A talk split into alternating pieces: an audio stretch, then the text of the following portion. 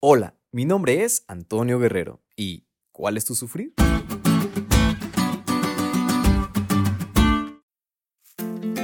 Hay algunos personajes que se hicieron muy famosos a causa de sus sufrimientos.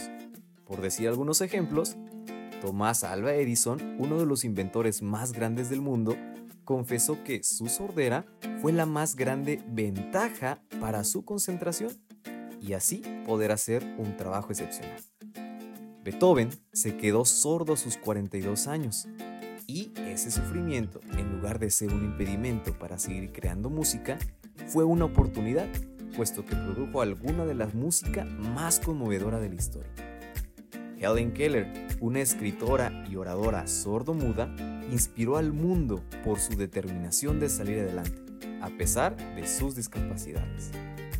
También en la Biblia encontramos ejemplares similares, como Moisés, un hombre tartamudo, tímido y con falta de liderazgo, que se dejó usar por Dios y en sus manos fue uno de los más importantes guías espirituales del pueblo de Israel. José, un joven que a su temprana edad sufrió esclavitud y muchas más cosas. Sin embargo, no dejó de serle fiel a Dios y fue de bendición a las personas que lo rodeaban. Por supuesto, Cristo Jesús, quien no escatimó ser igual a Dios, sino que se entregó a sí mismo al venir a esta tierra y sufrir la muerte de cruz para que tú y yo tuviéramos esperanza de salvación. Se rebajó a esta tierra y obedeció a su Padre, incluso ante cualquier sufrimiento o adversidad. Él nos dio el más grande ejemplo de fidelidad y humildad. Los sufrimientos no hicieron que Jesús fuese más misericordioso. Al contrario, fue la misericordia de Jesús la que hizo que Él se ofreciera para morir en la cruz para salvarnos. No obstante, fue mediante los sufrimientos de Jesús que verdaderamente se expresó y se reveló la realidad de su amor fraternal. Hoy amigos te pregunto, ¿cuál es tu sufrir?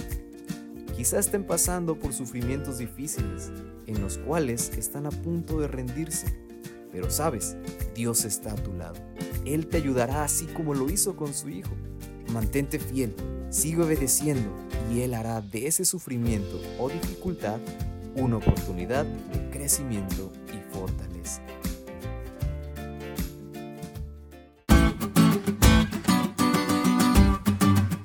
¿Te diste cuenta lo cool que estuvo la lección?